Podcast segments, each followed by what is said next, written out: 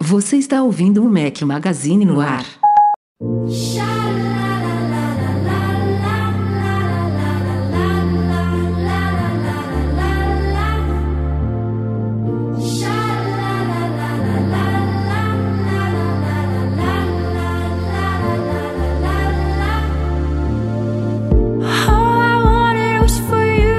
Galera do Mac Magazine, bem-vindos ao nosso podcast 514. Se você estiver ouvindo, a edição é editada pelo Eduardo Garcia. Estamos ao som de Anna of the North, sugestão do Lourenço. Valeu! Bom dia, boa tarde, boa noite, boa madrugada a todos vocês. Fala aqui o seu host infalível em 2023, desde 2022, quase em 2021. Esse podcast é, é pontualíssimo, uma dedicação tremenda aqui, Eduardo Marques. o cara. É, vamos ignorar o que a gente né, É a não, hora. É a hora. não bateu o ponto lá, da, o podcast do Covid. Na, mas ali, tirando, a gente, a gente tirando bateu o podcast atestado, do Covid, a gente tá muito bem. Muito Teve bem. atestado, então não contou não. A gente tá muito bem, Rafael, em tudo. Porque, ó, vou te falar um negócio. O Mac Magazine hoje, né, começou lá em 1982, com, com o Rafael fazendo só um podcastzinho, depois ele parou, aí migrou pra site, aí um blogzinho e tal e tal. Hoje em dia o Mac Magazine, como vocês sabem, é site, é podcast, é canal do YouTube, é redes sociais, é fórum, é viagem, é tudo. E não tem um dia que não tenha Quer dizer, tirando as coisas que são semanais, né? Obviamente. Não tem uma semana que não tem conteúdo saindo onde tem que sair, sabe? Post tem todo dia no Mac Magazine, seja sábado, domingo, feriado, dia de semana. Podcast tem toda semana. Vídeo tem toda semana. Olha só. Viagem tem todo ano. Uma pausa, teve um dia, 1 de janeiro de 2023, que a gente falou assim, vamos deixar um dia sem post. Foi a primeira vez, Não, mas acho teve que o post de. de, de, de...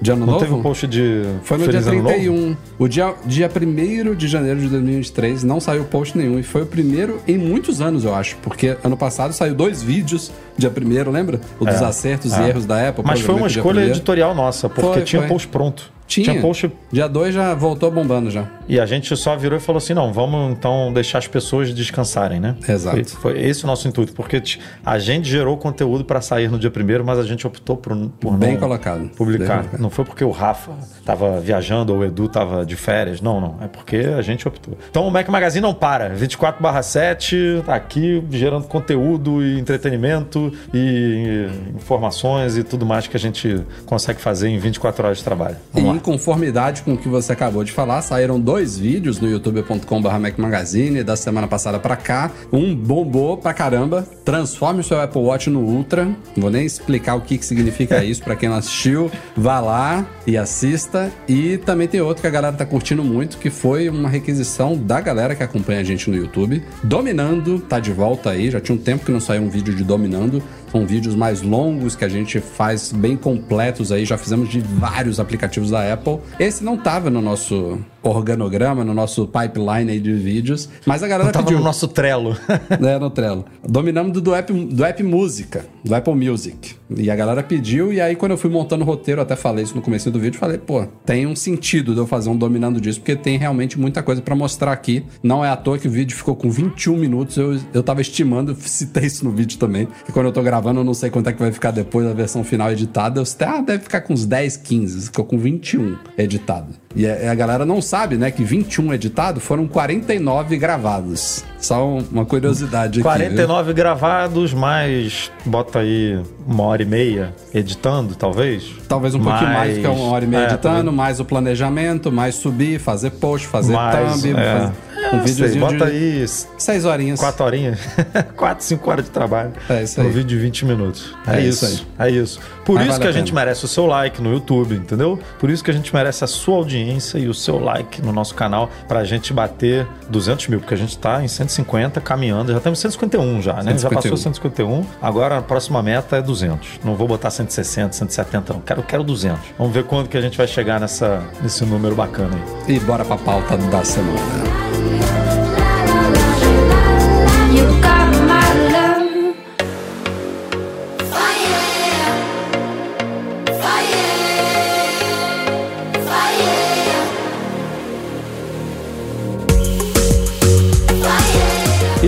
Começamos este podcast aqui com rumores de iPhones deste ano, pelo menos. Pelo menos a gente tá falando de iPhone de 2023, né? Não é 2024, 25 tá. Não, porque agora já estamos falando de 2026, É, já começa né? isso, a galera fica maluca, né? Mas se bem que tem uma informação aqui que já joga a gente pra 2024, que é a que eu quero Aí, ó. começar a falar aqui. Olha Porra. só. O que, que a gente tava ouvindo, Eduardo Marques, falar de, de iPhone Pro Max deste ano, né? O 15 Pro Max já tem um tempo já. Pelo próprio Mark Gurman, diga-se de, diga-se de passagem, porque ele é engraçado, né? Ele joga um rumor, repete o rumor várias vezes, todo mundo já começa a referenciar. Eu- Só contextualizando, já tem um bom tempo que o Gurman sugeriu que a Apple renomearia este ano o iPhone 15 Pro Max para iPhone 15 Ultra. Então a gente teria o iPhone 15, iPhone 15 Plus, iPhone 15 Pro e iPhone 15 Ultra, em vez de um 15 Pro Max. 15 não, né? Quer dizer, não, é 15 mesmo. Já tô até perdido 15, nos números. 15. Ele já sugeriu isso há um tempo e a gente mesmo, nas matérias que a gente faz de iPhone 15 nas últimas semanas, a gente sempre coloca iPhone 15 Pro Max e aí entre parênteses a gente coloca ou iPhone 15 Ultra. Aí ele cagou com a, nossa...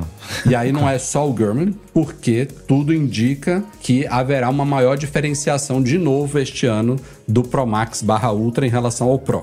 Isso daí também já é meio que um consenso nos rumores. E aí agora, nesse último fim de semana, né, na newsletter dominical dele, como se nada tivesse tá errado, acontecido... ele já tá errado de fazer newsletter no domingo. Já, pra começar, pra errado, começar a história. É. Tá todo errado. Nem- Porra, no único dia que tem que aproveitar a vida, o cara vem, vem, me vem com o trabalho. Mas a gente também, no começo, a gente ficava preocupado com isso, né? E soltava alguns posts de domingo. Agora também, amigo, fica pra segunda que é... Não, mas Pelo menos é um muito dia a gente tem que importante. descansar. É, É, quando se for mas se for uma parada muito muito importante, eu vou correr pro Mac, você vai correr pro Mac. Quem tiver em casa vai, vai correr pra fazer. É vero. É brabo isso. Mas, como quem não quer nada, ele agora jogou que essa ideia de um iPhone Ultra de fato existe, que está sendo discutida, mas que pode ser que seja colocada em prática a tempo dos lançamentos dos iPhones de 2024. Ou seja, o Gurman já está descartando essa ideia de que a gente vai ter um iPhone 15 Ultra. Deve ser, de novo, um iPhone 15 Pro Max. O conceito mantém-se, né, de ele ter diferenciais em relação ao Pro, mas a ideia, segundo ele, é que esse Ultra vai ser realmente um iPhone além do Pro Max. É. Vai ser Rapaz, mais é- caro. É assim, eu Mais. preciso cobrar mais. Hoje, né, eu já estipulei o preço ali em, né, tá 700, não tá? O 14 ou 730? Agora eu É dúvida. 700. 700. 700, é, 800, né, o Plus, deve ser. Tô, Acho que sim. Tô pegando de cabeça aqui, porque Mil realmente... Pro, é isso mesmo. Mil Pro e 1100. Aí eles querem falar assim, como é que a gente vai subir essa ladeira mais aí? Não dá pra simplesmente pegar o Pro e o Pro Max e botar 1100 e 1200. Vai, vai ficar feio. Vamos lançar um novo, né? Com um novo sufixo. Ultra mais um na linha. E aí a gente bota ele por 1200, quiçá 1300, né? Não, Hum. não, não sabemos, depende aí das tecnologias e dos materiais utilizados nesse aparelho. Mas a ideia é começar agora um novo patamar de 1300 que vai, ou 1200, né? Mais caro, que vai chegar até sei lá quanto, porque deve ter é, versão de 1 tera ou até mais, né? De 2 teras, vai saber e tal. Né? Uma, alguma e cor pode, especial, e ela imagina, pode né? também experimentar esse, esse modelo especial, né, mais caro de nicho de iPhone, até para implementar, e aí é mais um motivo para a galera ficar doida para comprar, né, gastar, implementar coisas que demoram para chegar nos, nos, no- nos novos. Por exemplo, pode ser que esse seja o primeiro iPhone sem porta nenhuma, sabe? Totalmente selado. Pode. Podia ser o primeiro iPhone com micro LED. Pode ser também. Se bem que é um produto que vai vender pra burro, né? Vai botar uma tecnologia nova num negócio desse, dá errado, tem que fazer recall, Mas se ele, imagina. for, se ele for bem É. mais caro, eu acho que já começa É. a passar daquele patamar que a Que Apple é muito, né? mestre de conseguir, né? De fazer as pessoas. Ah, não, eu vou, vou gastar um pouco mais aqui, vou gastar 100, 200 a mais. Só que, pô, se você chega nesse patamar aí, já. É, mas você vê que hoje o Pro Max é o aparelho mais vendido. Isso é surreal. É. Tá falando de um aparelho de 1.100, rea- 1.100 dólares e é o aparelho mais vendido no mundo. Pega um iPhone, o Pro Max, colocam uma bateria um pouco maior, que é mais um fator de venda. Tipo, ele é um aparelho mais robusto, sabe? Um pouquinho maiorzinho, de a- uma tela um pouco maior, ligeiramente maior, vai ser a maior tela, com a maior bateria, com um material premium, pode ser até titânio mesmo, mesmo do, do Pro Max, que deve mudar este ano. E aí mete essas tecnologias diferentes, seja na tela, uma câmera extra, é, mais capacidade, mais RAM. Porra, a galera vai, meu amigo. Agora, curioso, né? Porque o, o rumor do titânio é pro Pro e pro Pro Max. E se a Apple realmente lançasse um Ultra, faria muito sentido o, o Pro Pro Max continuar com ácido inoxidável e ela lançar o titânio só pro Ultra, né? É. Pra fazer par ali com Então- o Apple Watch então e tal, ma- os dois usando o bota- mesmo material. Bota o titânio no, no Pro e Pro Max e esse Ultra é de cerâmica, sabe? Material que ela usou no, no Watch enfim. É o que ele fala pra Mas, 2024. mas a e ideia agora- é essa, né? É, é um Ultra, é, é o é o- a linha continuar. Então, é isso, esse que é o detalhe. Se a linha continuasse como é hoje, a gente teria dois iPhones de entrada, dois Pro e o Ultra. Mas o Gurman já jogou uma outra ideia lá, que ele falou assim: pode ser que a Apple se dê por vencida de que esse segundo modelo de entrada não faz sucesso. Ela experimentou versão menor, iPhone 12 mini e iPhone 13 mini. Ela está experimentando agora uma versão maior com 14 Plus, que a gente está vendo que não está indo bem. E ela vai de novo fazer isso este ano, porque não dá tempo de você mexer tão, tão rápido assim. Então a gente vai ter um iPhone 15 Plus este ano. Mas para o ano que vem, com essa chegada do Ultra, o Gurman está especulando que pode ser que ela elimine um dos modelos de entrada. Então a gente teria o iPhone 16, o iPhone 16 Pro, aí já vai pro Pro, iPhone 16 Pro Max e iPhone 16 Ultra, sabe? Continuaria com quatro modelos, só que tiraria um de entrada e colocaria o Ultra lá na frente, sabe? Agora, será que o Pro Max e o Pro ainda teriam diferenças? Tipo, Aí será eu- que você ia ter quatro modelos, Subindo cada a um escada com... todo. É, subindo a um a escadinha, escadinha. sabe? É possível. Porra. E será que o Ultra seria o mesmo tamanho né, do Pro Max ou ele ainda seria maior? Eu acho que ele o mesmo seria tamanho, ainda né? ligeiramente maior do que o Pro Max. Você acha que o tamanho, a Apple ainda ia meter um. pra- Porque, é, né? Pra, pra poder falar que tudo nele é maior, bateria. Porque se você Bateria, sobe um é. pouquinho o, o tamanho, você aumenta muito a bateria, né? Dele. É. E aí você tem que realmente. Ah, ela, ela pode, para esse propósito que um, o Ultra seria, ela pode deixar ele até também um pouco mais grosso, sabe? Do que os Pode. outros. Ó, bateria para Ela pode promover ele. Esse iPhone tem uma bateria para dois dias, sabe? Inteiros de uso intenso. É, o. Falando aqui do Ultra, do pegando gancho aí de bateria, eu- eu tô com o Apple Watch Ultra. Pra mim, dura dois dias, moleza. Eu Sim. não tô carregando mais todo dia. Não tô. Eu carrego agora dia sim, dia não, e vou carregar no, no segundo, né? No, no fim do segundo dia, com 23, 24%, sabe? Não tá Uhum. nem vermelhinho ainda. Agora, se eu, né, se correr, se malhar e tal, E vai, se ba- vai ligar o baixar dos modo, 20. o modo de pouca energia aí, meu amigo. Ah, não, uns aí vai embora, dias. meu amigo. Aí vai embora. É. Agora, é, a Apple conseguiu fazer um relógio para dois dias. Se ela conseguisse fazer um iPhone para dois dias, aí, meu amigo, pô, óbvio que no dia que você estiver usando muito, muito intenso, vai acabar em um dia só, mas aí, pelo menos, ele vai conseguir durar um dia, né? Porque hoje, por exemplo, a gente vai pro MM Tour, que fica usando o telefone que nem um doido lá, né? Fazendo Ah, cara, stories, eu- eu- o Pro Max, ele já, já, já supre isso. A não ser que você faz um uso muito, muito intenso. Mas o Pro Max, ele, com uso intenso, não é absurdamente intenso, ele É, dura um é, dia. Ele, ele dura. Ele, dura. É difícil você matar um Pro Max num dia. Mas, ele não dura ver. dois dias, né? Não, dois. Quer dizer, dois ele dura num, num uso bem light. Ele dura. Bem light, é. Mas aí a gente tá falando aqui de um uso normal. E ó, só para complementar aqui essa pauta, falando do iPhone 15 Pro Max especificamente, surgiu a informação do Shrimp Apple Pro aí, que é um leaker que a gente tem que ouvir, né? Não é infalível, mas tem já um o seu quê de credibilidade, de que a Samsung tá com alguns novos painéis, que a gente sabe que a Apple usa painéis da Samsung, que já chegam a 2500 nits de brilho.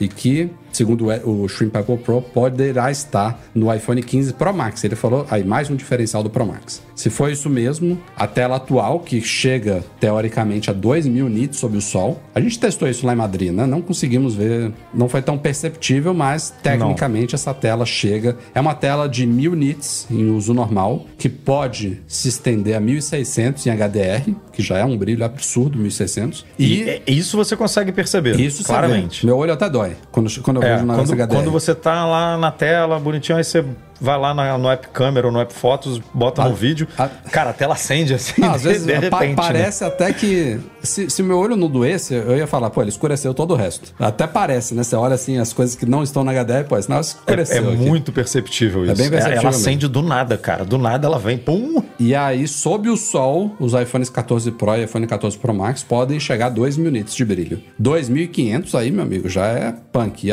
tanto é que o Mas Ross Young. puxa uma energia, meu amigo. Isso, É. A bateria vai. blu, blu.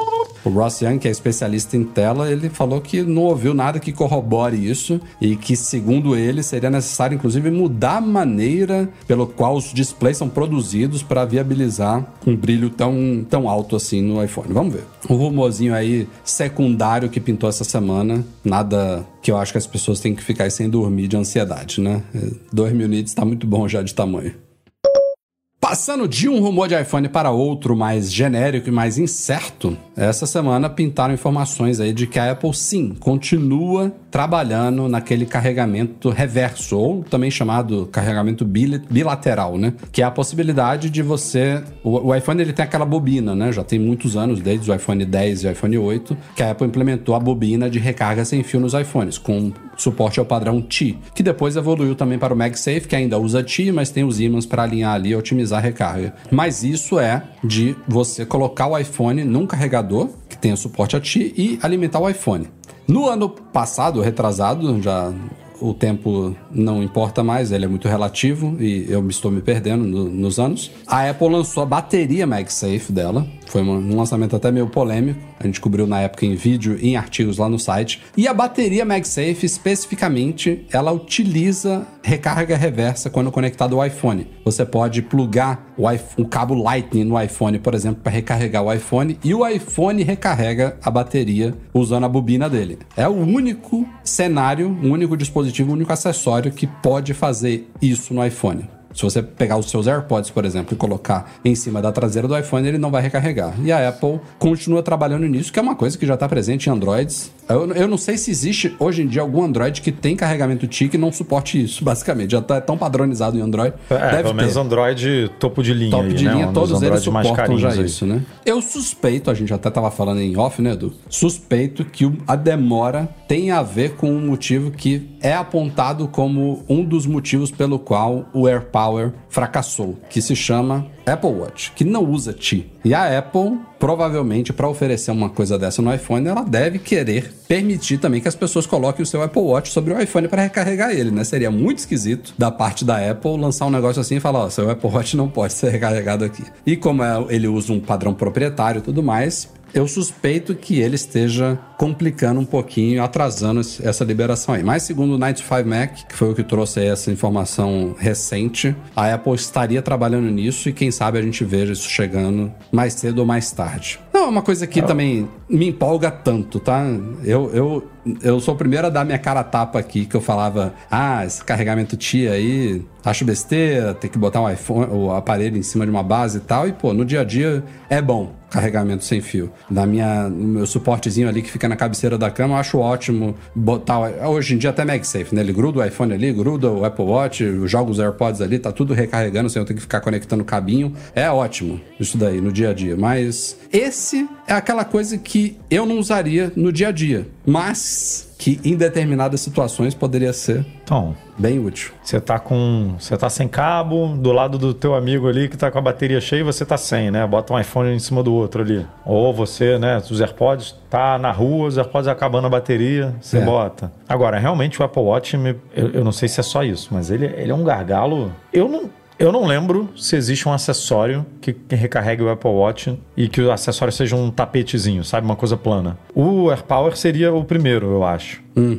Porque ele é abaulado assim, né? E aí o Todos carregador, ele é também, né? Ele uhum. segue esse, é, esse padrão. E aí, como é que. Você imagina você pegar o seu Apple Watch e botar na traseira do iPhone assim? O ponto de contato com a superfície do iPhone Esco, é mínimo, né? né? É um, vai ser um, uma superfície muito pequena, né? Que vai estar tá ali para hum. passar energia e tal. E aí eu não sei nem se é um problema do padrão, do, do, desse padrão proprietário da Apple. Porque... Mas não precisa encostar, tá, Bobina? Basta estar próximo. Mas, é, basta estar próximo, mas aí é, é muito. É, não, desper... Você tem mais ele... desperdício de energia, né? Ele, ele tem que grudar. Tá certinho tem, ali. tem que ser um esqueminha MagSafe, sabe? Ele tem que se. Mesmo, mesmo não tendo nada côncavo, né? É côncavo, é côncavo, não é convexo. Não. Convexo é o Apple Watch. É, a superfície um é côncavo e o outro é convexo. Você pode falar é. os dois aí que tá certo. Entendeu? Mas mesmo a superfície no iPhone não tendo nada côncavo, o Apple Watch ele teria que achar um ponto ali, tipo, se posicionar e grudar, tipo MagSafe, sabe? Para ficar alinhadinho para otimizar a recarga. É, não, esse não é um recurso que a Apple vai promover, né? Uau, mas no, foi o que você falou, no dia a dia, na hora do aperto ali,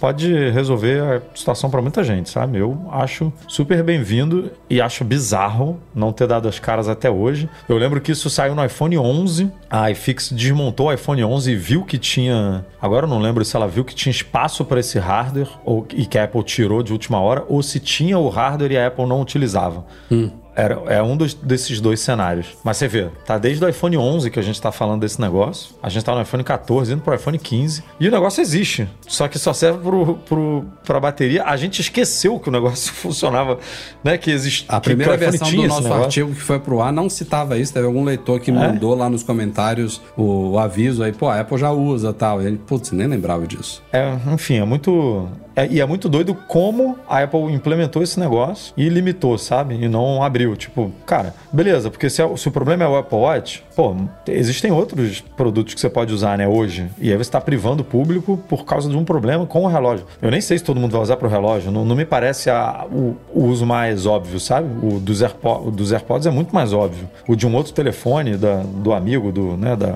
que está precisando ali de 5, 10% de bateria só para dar uma sobrevida, é muito mais óbvio óbvio. Então, é, sei lá, não dá para entender algumas atitudes, não. E Mark Gurman, de novo ele, na mesma newsletter aí dominical que a gente comentou no comecinho do podcast, falou sobre o Mac Studio e não trouxe boas notícias sobre o Mac Studio não. Como vocês sabem, a Apple trouxe há menos de um ano, né, o Mac Studio. Ele é o primeiro e único Mac a trazer o chip M1 Ultra, né? Ele tem a versão com M1 Max também e, e o M1 Ultra. E ele é o Mac mais poderoso da atualidade, né? Batendo o Mac Pro em vários aspectos, tirando alguns específicos ali que usam principalmente GPUs dedicados lá no, no Mac Pro, Intel ainda, que não, não transicionou ainda para o Apple Silicon, mas o Mac Studio está muito bem. É uma máquina que pode ser configurada de forma bastante parruda, embora não tenha capacidade de ser atualizada praticamente para nada, né? Praticamente não, nada, né? Pode ser atualizado nele. Ele é um não, Mac nada. Mini, ele é um Mac Mini com um dobro de altura ali, super poderoso. Mas o que você compra é o que você tem. E aí, nos últimos Meio como meses... é Mac Pro, né? É, bem parecido, Era. só que não é um all-in-one, né? Mas em termos de limitação é muito parecido. Nos últimos meses, a gente, na expectativa de ver o novo Mac Pro, o primeiro Mac Pro com o Apple Silicon, a gente começou a ouvir também coisas não muito animadoras, né? Entre elas, primeiro, foi o Gurman trouxe também, que a Apple não lançaria mais, ela teria cancelado os planos de uma, um outro nível no, na família de chips dela, que ele estava chamando de Extreme. Então a gente não terá mais um Mac Pro com M1 Extreme ou com M2 Extreme, que seria o chip para equipar um Mac além do, do estúdio, né? Que já tem o Ultra. Então o estúdio poderia continuar com o Max e o Ultra e o Mac Pro até ter uma versão Ultra de entrada, mas teria uma mais parruda com Extreme. Ele já falou que isso não teria. Depois ele veio falar que ah, ele também não vai poder ser muito atualizado. Afinal, a Apple trabalha com SOC, né? Que é um System on a Chip, que já tem tudo ali dentro dele. Então, como é que você vai atualizar RAM? Como é que você vai atualizar o processador? Nada disso é possível. Você fica restrito a armazenamento ali, a algumas bias, talvez PCI Express, mas também o Apple Silicon não suporta GPUs externas, é muito limitado. Então já começou a se questionar isso, né? Pra que, que a Apple vai lançar um Mac Pro se ele tá suando tanto quanto um, um, Mac, um Mac Studio, né? E aí nessa, nessa última newsletter ele já levantou a possibilidade, inclusive, de a Apple não atualizar mais o Mac Studio. Que ele não ganhará um M2 Max barra Ultra, é, talvez por causa da chegada do Mac Pro, e aí teria sido um, um tapa-buraco, eu não sei. Sendo que ele já jogou outra possibilidade aqui de que se o Mac Studio viesse atualizado, ele seria atualizado só na geração M3 ou até na M4. Aí, meu amigo, eu começo a ficar perdido. Eu jogo a toalha, eu não tô entendendo mais nada. Aí a minha pergunta é por que, que vai existir um Mac Pro? Porque o Mac Studio tinha aquela meio, aquele mesmo papo que a gente já teve. O Mac Studio hoje é o Mac Pro, cara. Assume isso. A Apple, ela não tá assumindo porque ela prometeu no evento, ela comeu bola, né? Ela virou e falou: ainda falta um Mac, né? ainda falta o Mac Pro e tal. Porque ela poderia rever a estratégia dela e falar, cara, a gente não precisa mais do Mac Pro. O Mac Studio é o, é o meu, nosso topo de linha. E aí, beleza, ela pode um dia desenvolver um M2 Extreme ou um M3 Extreme. Ela poderia ter chamado o Mac Studio de novo Mac Pro, se ela quisesse. Poderia, poderia. Perfeito. E aí ficava, sabe? Poderia ser um então... Mac Mini Pro também. Deve haver rumores disso, né? Ou é. um Mac Pro Mini. O fato é que a gente tá vendo que não precisa é, por mais que ela, se ela conseguir algum dia desenvolver esse, essa linha Extreme do chip dela, vamos supor que ela consiga, porque até agora não conseguiu, poderia virar uma opção do Mac Studio, sabe? Você não precisa criar um Mac novo. Você, você podia deixar, você pode configurar, tudo bem que seria o único, o único modelo que você teria três opções de chip, mas qual o problema? Você pode configurar o Mac Studio com é, M2 Max, M2 Ultra ou M2 Extreme. Não, ainda é, tem esse rumor de que esse novo Mac Pro ele vai manter a mesma carcaça do atual. Não é que ela seja feia, que ela seja grande não, demais, não. nada disso, mas para você manter. Não, é, a, é grande o, demais pro chip da Apple, né? É isso que eu tô falando. Se for para manter esse tamanho dessa. Ele precisa ser usável, né? O espaço lá dentro. Você tem que poder botar uma, duas GPUs parrudas dedicadas, se você quiser, sabe? Poder botar. E ela não vai permitir quatro, isso. Né? Quatro SSDs, HDs, se você quiser, sabe? Pô, não, não vejo isso acontecendo, sabe? É, ela, ela deu mole, porque era só chamar o Mac Studio de Mac Pro, que tava todo mundo satisfeito com o desempenho da máquina, com, com aonde ela chegou, porque ela de fato bateu o Mac Pro, não bateu? Nos testes, o, o, M, o M1 em CPU, Ultra sim. bateu. Em CPU, sim. Ah. Em GPU, e, se você comparar com as versões mais parrudas, não. E aí você teria, sabe? Um, isso era a primeira geração dele. Agora o M2 Ultra você já teria, né? Mais, mais CPU, mais mais GPU e tal. Então, sei lá, ficou. Pareceu que ela não, não pensou bem, né? Assim, vamos, vamos lançar o Mac Studio aqui porque o Mac Pro vai, ainda tá muito para frente. Vamos lançar não, um aqui para tapar esse Eu acho que o chip M1, M1 barra M2 Extreme tava sendo. tava nos planos, sabe? E alguma coisa deu ruim. Eles Tipo, não é simplesmente, ah, vamos dobrar aqui o, o Max, sabe? Não é tão. O Ultra, que seja. É, não, é, não é sempre simples assim, sabe? Tem que ter. É, é, a coisa é extremamente complexa. Então, pode ser que eles tenham visto, ó, já. A linha é respeitável, tá? A gente viu a, a linha M1 toda, a M2 está se formando, né? Já vimos o M2, M2 Pro e M2 Max, ainda falta o Ultra, mas seria bem bacana ter mais um elemento aí, mais, mais parrudo, chamado Extreme, ou seja lá o que for. Mas aparentemente a Apple conseguiu chegar nesse patamar do Ultra. Acho que ela vai também, mais cedo ou mais tarde, nos revelar o M2 Ultra, da mesma forma que veio o M1. A única coisa que justifica o Mac Pro continuar desse tamanho que você comentou seria ela oferecer assim uma conectividade bizarra atrás do computador ou na frente, né? Assim, porque o, o Mac Studio ele já tem várias portas, tem inclusive o USB-A, né? Tem. É, tem USB-A, USB-C, tem é, Thunderbolt, né? O USB-C que é Thunderbolt, tem HDMI e tal. Mas aí a Apple virar e falar, ó, esse Mac aqui a gente vai botar, meu irmão, sei lá, vai botar HDMI até dizer chega, vai botar é, USB até dizer USB-A até dizer chega, todas as entradas de cartão, micro SD, SD, papapá, pata, tipo tudo. Vai botar tudo aqui, porque aí, seguindo a tendência que ela fez, inclusive com o Mac Mini, né, que é aquilo que a gente falou, Mac Mini, é, você pode botar M1 M2 e M2 Pro. Aí o Mac Studio você tem uma versão que se tem uma versão que que, tá em, duas, em dois modelos, né? E aí, por que, que você pegaria. Por que, que você pega a versão do Max? É, não, se bem que a, a, do. O Pro não tem, né? No estúdio. O Pro não, ele tem Max e Ultra. Então teria que Max ser. Max e Ultra. Teria que ser o é. Pro, teria que ser Ultra e Extreme. Mas o. Essa escadinha que eu tô falando. Ah, não, entendi, não, não tem. Não existe no Mac Mini pro Mac Studio, é, né? É, não tem. Essa relação que eu queria fazer aqui. Porque assim, por que, que você iria comprar um Mac Mini. Ah, antes é. era pior ainda, né? O Mac Mini só tinha M1 e aí o é. estúdio já passava pra Max pro e M1 Ultra. Ultra. É. Não tinha. Esse, o Pro faltava. É isso que ela resolveu. Resolveu. Não tinha nenhum desktop sem o Pro, né? É, mas tô, vamos pensar que ela, que ela vai lançar o Mac Pro com duas opções, porque só lançar com Extreme, sei lá, vai ser uma máquina muito cara, né? Porque o chip é muito caro, vamos imaginar assim. E aí ela bota o M2 Ultra e o M2 Extreme. Por que, que alguém vai pegar o Mac Pro com o M2 Ultra ou o Mac Studio com o M2 Ultra, já que é o mesmo chip, mesmo GPU, mesmo tudo, né? Mesma capacidade. Só o que justifica é você ter mais conectividade ou né, alguma coisa é, física ali. Conectividade e expansabilidade, né? É o que se espera de um Mac Pro, mas não havendo essa possibilidade. É, como é que você vai expansabilidade com essa arquitetura, com esse modelo de negócio que a Apple escolheu, não tem. Tem um milhão de coisas muito boas nesse modelo de negócio que a gente já comentou. Mas tem os seus contras, que é a responsabilidade. Você não, você não tem. Ela poderia também, no Mac Pro, dado o espaço que ele tem de ventilação e tal, até não lançar um M2 Ultra, um M2 Extreme, desculpa, mas permitir no Mac Pro você configurar ele com dois, com quatro M2 Ultra, né?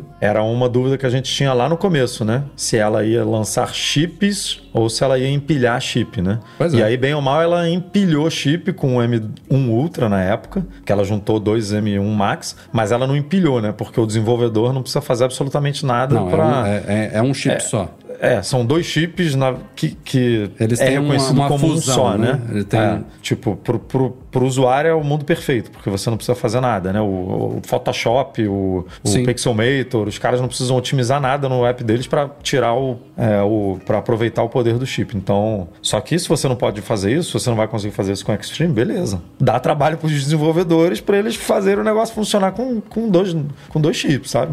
Vai, vai pro plano B. Pelo menos faz alguma coisa diferenciada.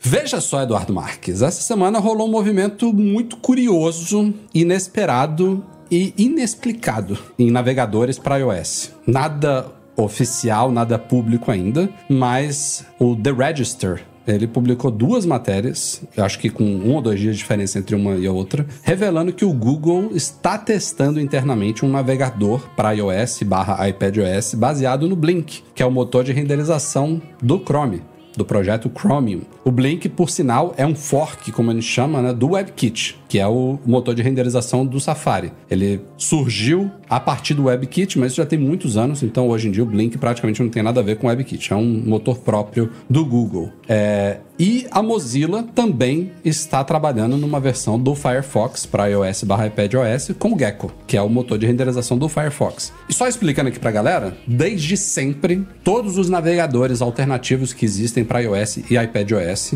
incluindo aí não só Chrome e Firefox, mas também Opera, Edge e outros, no iPhone e no iPad eles têm que usar o WebKit. O motor do browser é o mesmo. Você nunca vai ter uma página renderizada no Firefox ou no Chrome do iOS do iPadOS diferente do Safari. O que muda é o envelopamento, é a interface do browser e os recursos que estão ali incorporados a ele. Sei lá, um você pode logar na sua conta do Google e fazer sync com o Chrome e jogar abas de, do seu Mac para o seu iPhone, e aí tem alguns recursos especiais, tem alguns que suportam algumas coisas extras, mas é tudo camadinhas ali em cima do motor WebKit, que é o do Safari. E a Apple, desde sempre, colocou isso como uma regra por questões de segurança, de performance, tudo que a Apple sempre repete aí. Mas aí surgiu essa informação nessa semana aí de que tanto o Google quanto a Mozilla já estão trabalhando em versões paralelas aí. E aí falam: "Ah, estamos testando, queremos ver o que, que quais são as limitações, qual é o poder que os iPhones e os iPads têm hoje em dia", mas a gente sabe que há uma grande movimentação aí em volta de leis antitruste, de órgãos e comissões indo para cima da Apple, de União Europeia, de coisa acontecendo no Japão, na Coreia, em vários lugares que estão dando a entender que a Apple, mais cedo ou mais tarde, seja em 2023 ou 2024, ela vai tentar adiar isso o máximo possível, mas ela vai, ela não vai ter muito caminho se não começar a abrir as pernas no mundo mobile dela para algumas coisas, entre elas sideloading, que é a instalação de aplicativos fora da App Store, aceitar a existência de lojas alternativas, e outra coisa que já sim foi citada no passado é isso: permitir a existência de browsers completos com seus próprios motores de renderização aí, também na plataforma iOS barra iPadOS. Então. E parece eu que a acho... Apple está se preparando mesmo, né, para isso, porque só puxando esse gancho aí que você comentou de, é, acho que foi o Gurman que falou, não lembro exatamente quem, que ela está preparando para o iOS é, 17 ou 18, não lembro exatamente a versão. Já está começando a preparar o terreno para essas coisas, porque ela sabe que em algum momento vai vir aí uma, uma nova lei em algum lugar do mundo que ela não vai conseguir manter esse status quo e, por e, muito e tempo. eles dois já, já sabem e... disso também, então estão se movimentando, porque eles têm Já muito sabem. interesse, né? De, É. no dia não, um, não, de não custa um deixar um isso. projeto desse correndo paralelo ali com uma equipe muito pequena, tocando as coisas, né? É, para quando essa chave virar, você bum, né, botar rapidinho esse.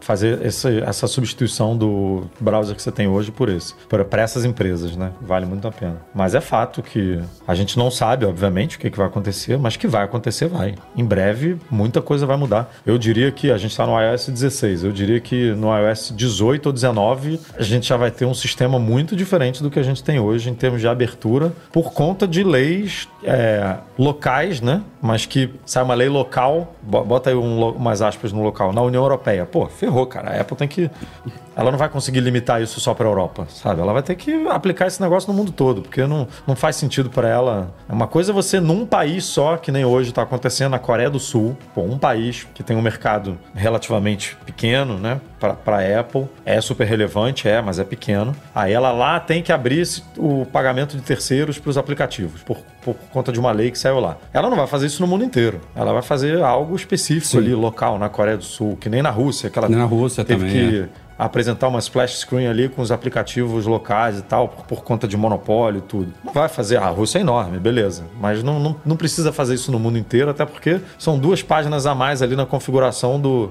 do iPhone que ela botou ali na Rússia. Agora, amigo, você tem que oferecer side loading na União Europeia inteira. Cara, você não vai, você não vai fazer isso só para a União Europeia, sabe? Você vai, vai assumir isso, vai falar, beleza, perdi. Não, até porque vamos, não é só isso. Vamos botar isso no Eu tô entendendo todo. o que você está falando, mas quando a União Europeia aprova isso, a, o Brasil órgãos, vai pegar essa lei. A, a, a Comissão né? Europeia, na verdade, né? A Comissão Europeia aprova. O Brasil pega, o Brasil se, se inspira muito né, nessas coisas. E, pega. os Estados Unidos mais ainda. Os Estados Unidos se espelham muito na, em, em certas decisões da Comissão Europeia. E, e são assuntos e que estão rolando estão é, rolando juntos em vários países. Não é assim que os Estados Unidos está esperando sair na Europa. Não, não. Está rolando Sim. discussões. Não necessariamente, não necessariamente a mesma discussão, mas está rolando discussões muito parecidas nos Estados Unidos, na Europa, até no Brasil, sabe? No, no Japão, na Austrália, na Nova Zelândia. No, então, quando um, dois, três começar começar a virar a chave, meu amigo, vai todo mundo virar. E aí eu acho que muita coisa vai mudar para o OS 18, 19. Aí a gente vai, vai ter é, sistema de pagamento de, liberado né, de terceiros, formas de é, instalar aplicativos é, diferenciadas que não pela App Store, browser, que nem você comentou, vários outros segmentos de aplicativos podendo se tornar padrão no sistema que hoje está limitado a navegador e cliente de e-mail. É, enfim, muita coisa vai mudar e eu acho que algumas para pior, mas faz parte, sabe? Porque a gente tem que ter escolha, né? Pode ser que algumas coisas deixem o sistema sim um pouco menos seguro. Não estou dizendo que o argumento da Apple é 100% correto, mas em alguns pontos ela tem, ela tem razão, né? Tem, tem provas aí não, que é, você, você, mais, você pode muito mais malware isso, no né? Android do que no iOS, por exemplo. Não, imagina se até hoje o iPhone não permitisse a existência de aplicativos de terceiro. Seria mais seguro do que é hoje. Seria. Mas então, aí é uma lei do mercado, né? É. Porque o Android teria e o iPhone não ia ter o sucesso que ele tem hoje, né? Se, se não tivesse aplicativo. Pois é. Mas eu tô curioso aí para ver isso, especialmente porque o Blink, né? É o motor mais, mais utilizado no planeta, né? É o motor mais importante. Ele, ele é a base do Chromium e o Chromium é usado pelo Opera, é usado pelo Edge. O Brave também. Tem vários browsers que utilizam o motor do Google, né? O Blink. Então, o Firefox é um peixinho fora d'água e o Safari é outro peixinho fora d'água. E aí, no, no mobile, a Apple obriga todo mundo a usar o WebKit. E é bom para ela porque dispara o, o, o, negócio do Safari, né? É, tem isso também. Mas tem um outro browser lançado há não muito tempo, esqueci agora o nome dele, que usa o WebKit também no Mac. Mas isso é uma coisa muito rara de se ver. Hoje em dia é tudo Blink, tudo Chromium, é, e o Firefox está lá com o Gecko que é o, o, da minha preferência, inclusive. Tô no Firefox já tem alguns anos aí, muito feliz, gravando este podcast aqui pelo Firefox. Eduardo Marques continua sofrendo lá com o Safari, mas é isso aí. Não, tô, agora Escolhas. tô no Opera aqui, ó. Escolhas. Tô no é. bonitão do Opera Eu usei o Opera há um bom tempo, é isso aí. Vamos acompanhar. Eu uso muito o Opera, o Opera é o meu segundo browser, para eu uso ele para muita coisa. Tenho aqui instalado extensões e tal, tem umas coisas que, que eu prefiro fazer nele, sem dúvida. E chegou ao Brasil o Twitter Blue. Esperado aí há bastante tempo. Hoje em dia, talvez não tá tão esperado assim, porque a polêmica é grande, né? Essa, a polarização chegou ao Twitter também, é, mas inegavelmente é, a coisa tá muito movimentada, seja para bem ou para mal, nessas últimas semanas todas aí. Com a cada três dias tem alguma notícia bombástica surgindo de lá, de decisões ou de reversões de decisões. Mas o Twitter Blue, que estava super limitado a ele, tá numa expansão aí agora forte no, no, no Brasil, não, né? No mundo. E chegou ao Brasil esta semana junto da Índia e da Indonésia. Na semana passada ele tinha chegado a Portugal, Espanha, deixa eu colar aqui, Alemanha, Arábia Saudita, França e Itália. E aí, pouco tempo depois, agora também Brasil, Índia e Indonésia. Ou seja, agora. Tá expandindo bem. Tá expandindo agora bem. ele tá expandindo legal. Só que. É, de, eu, eu não me lembro disso, mas eu vi nos comentários do nosso artigo que o Musk tinha, o Elon Musk tinha prometido fazer adaptações no preço do Twitter Blue de acordo com cada mercado, né? Não especificamente falando do Brasil. E não é o que aconteceu no Brasil. O Twitter Blue vai,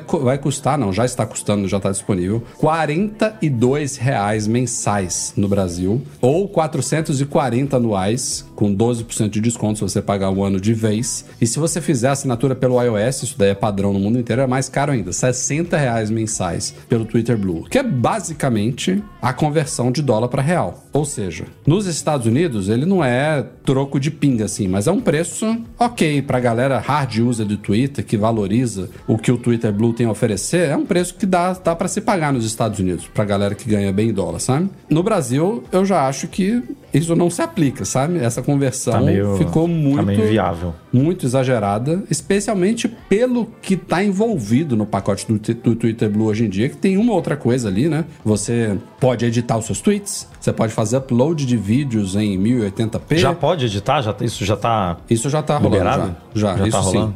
Já. É, nos Estados Unidos, eles acabaram de liberar Twitter super longos, né? Com 4 mil caracteres, que isso é uma coisa que começou nos Estados Unidos, mas que logo vai estar disponível para todos os assinantes do Twitter Blue no mundo inteiro. E tem algumas outras promessas. É, acesso antecipado a algumas, algumas é, novos recursos, tweets Enquete, né? Que ele destacados prometeu que enquete só vai ser feita para para só assinantes. poder responder assinante, né? tweets destacados no topo de respostas, de menções e de buscas e uma coisa que torna ele interessante, embora a- o que ele decidiu não, não é tão legal assim, é que são menos anúncios. Na minha opinião, especialmente por esse valor, quem pagar o Twitter Blue não deveria ver anúncio nenhum. Futuramente, que é uma coisa que nem tá rolando ainda, ele está prometendo 50% menos anúncios para assinantes do Twitter Blue. E já se fala, não é de agora, em um plano mais caro, esse sim sem anúncio nenhum. Enfim, eu acho que esse modelo tá muito esquisito, mas não é à toa que o The Information divulgou nessa semana aí que o Twitter Blue teria hoje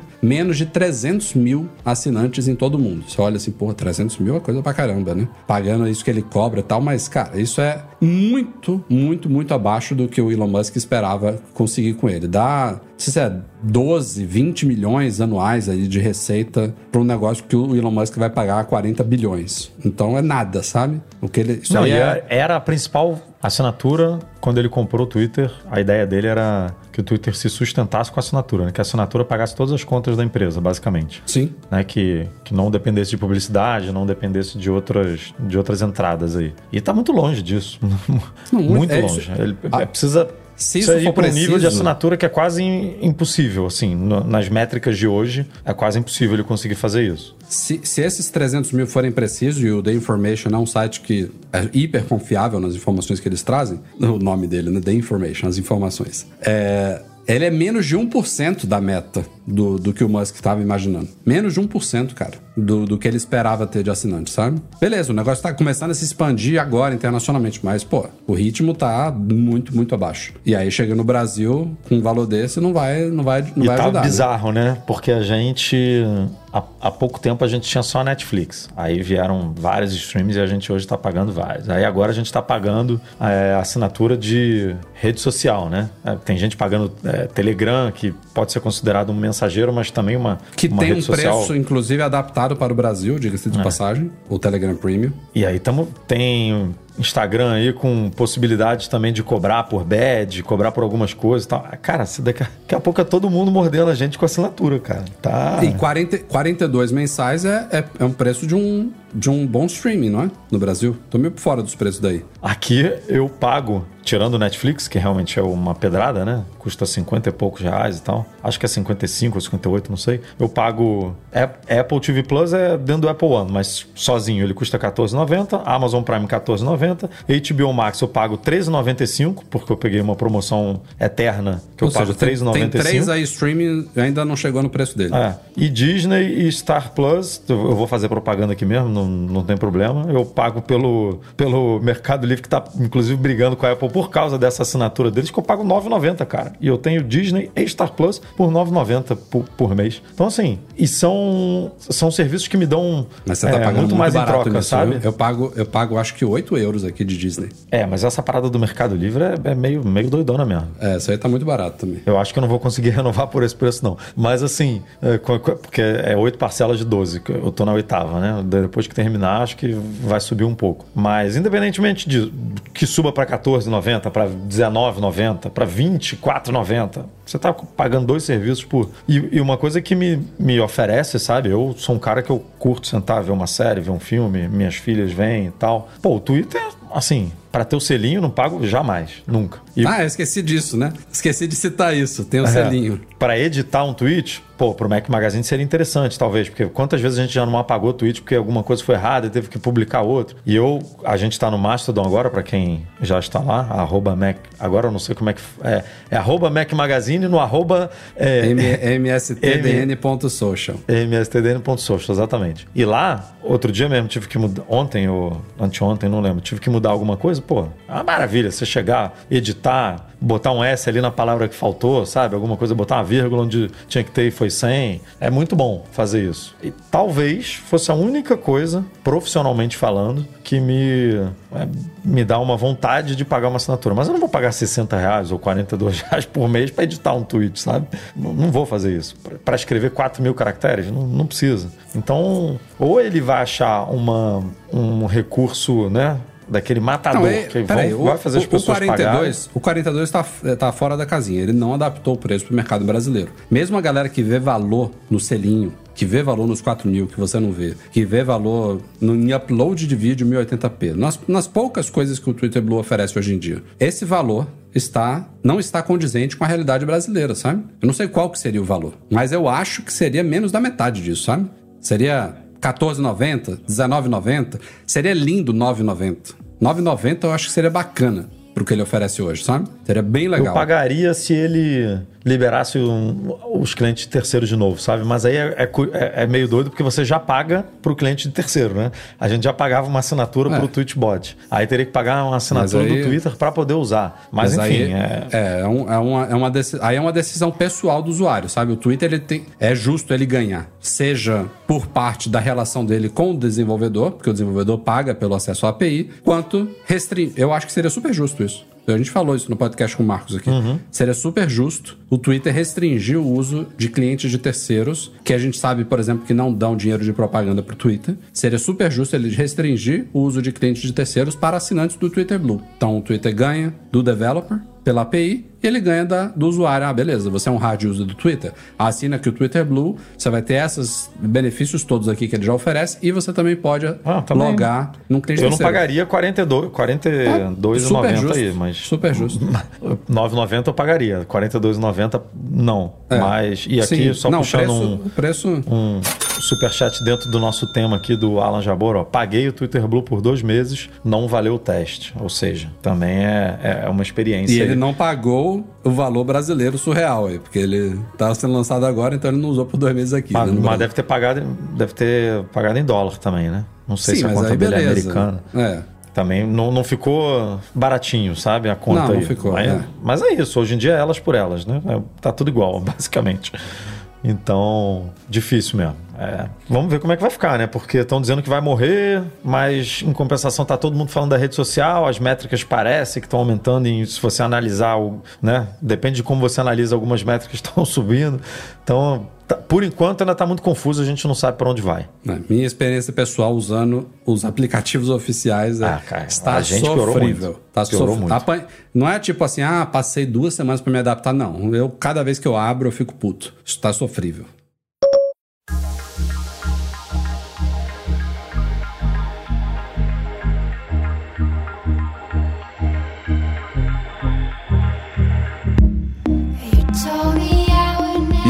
Senhoras e senhores, este foi o Mac Magazine no ar 514. Obrigado a todos pela audiência, pelo joinha, pelos likes, pelos superchats. Eduardo Marques, até semana que vem. Valeu, até semana que vem. Queria parabenizar a galera aqui com os likes, ó, porque a gente tá com. Batemos aqui um pouco mais de 100, 150 pessoas aqui assistindo e estamos com 145 likes, Rafael. Lindo, lindo. Tá lindo. bem? Tá, tá bonito o negócio aqui. Vou até jogar Parabéns com os aí. mais. Parabéns pra gente, parabéns pra vocês aí. Obrigado, valeu. E enquanto as palmas acabam, o nosso podcast é um oferecimento dos patrões Platinum Fixtech, a melhor assistência técnica especializada em placa lógica de Macs. E caiu a solução completa para consertar, proteger, comprar ou vender o seu produto Apple e Reitec Fibra. Internet de qualidade. Obrigado a todos que apoiam o Mac Magazine lá no Patreon e no Catarse, especialmente os nossos patrões ouro, Alan Jabor, Alan Ribeiro Leitão, Arthur Duran, Bruno Santoro, Cadu Valcésia, Cristiano Melo Gamba, Daniel de Paula, Derson Lopes, Enio Feitosa, Fábio Gonçalves, Fernando Brum, Fernando Feg, Gustavo Assis Rocha, José Carlos de Jesus, Luciano Flair, Marcos Ferreira, Nelson Barbosa Tavares, Pedro Colbatini, Rafael Dorceles, Rafael Mantovani, Romário Henrique, Sérgio Bergamini, Thiago Demiciano, Ulisses Aguiar Rocha e Wendel Bellarmino. Valeu, galera! Obrigado, Eduardo Garcia, pela edição do nosso podcast. A todos vocês, nos vemos na semana que vem com o podcast Tchau, tchau.